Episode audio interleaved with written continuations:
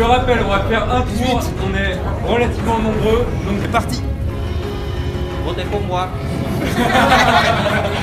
Monsieur Anne, vous n'avez pas le monopole. Donc, euh, Eh, je recommence.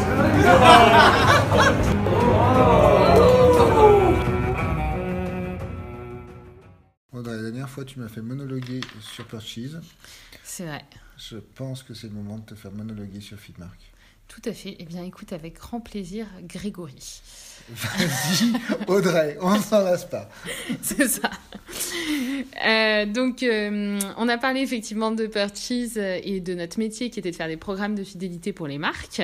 Euh, maintenant, on va parler plus spécifiquement d'une de nos solutions qui est Feedmark, qui est donc une application mobile qui rassemble des programmes de fidélité de marques nationales et qui est dédiée aux marques vendues en GSA.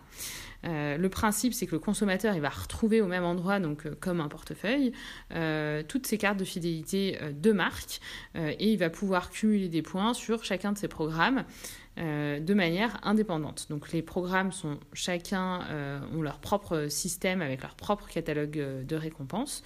L'objectif étant que ce soit juste simple pour le consommateur dans l'usage, c'est-à-dire qu'il va retrouver encore une fois au même endroit ces différentes cartes.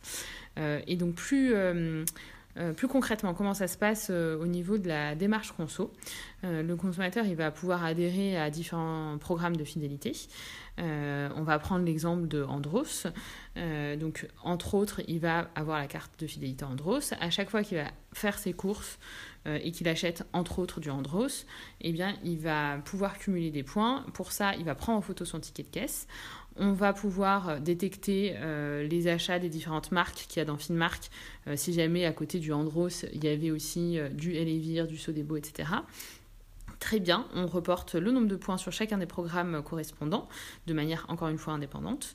Euh, et ensuite, le consommateur pourra échanger ses points contre des produits euh, du catalogue cadeau qui sont des produits euh, 100% remboursés, des produits de la marque euh, et parfois même des objets offerts par la marque.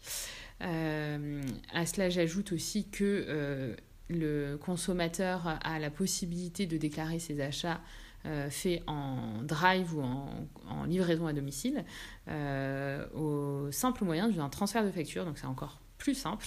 Euh, il envoie sa facture par mail à une adresse mail dédiée et on va l'identifier, on va identifier l'utilisateur et pouvoir lui donner ses points sur les programmes en question. Est-ce que tu as quelque chose à ajouter? Et j'allais, j'allais, j'allais ajouter, même si tu me proposais pas en fait. le, le fond, c'est juste le, le côté Finmark, ça part aussi, finalement, quand on résume, ça part du fait que, euh, contrairement à, par exemple, dans une marque de beauté ou euh, une marque blanche peut être euh, je vais aller acheter des produits Clarins parce que j'ai besoin d'acheter des produits Clarins, donc avec un programme de fidélité dédié. Finmark, ça répond au fait que dans la GSA, on va rarement, ça nous arrive, mais ça, on va rarement acheter du beurre, on va faire ses courses. Et, euh, et finalement, du coup, euh, on a plus besoin en tant que consommateur d'un endroit qui va regrouper euh, les usages fidélisants liés à ces courses que liés à Elevir, euh, ce qui n'est pas forcément le cas dans d'autres secteurs. Et c'est pour ça que c'est particulièrement pertinent dans la GSA et que la plupart de nos clients choisissent euh, Finmark plutôt qu'une marque blanche qu'on propose aussi, hein, comme la marque Marie, euh, parce qu'il y a cet effet euh, de on fait ses courses, on ne fait pas ses achats de beurre.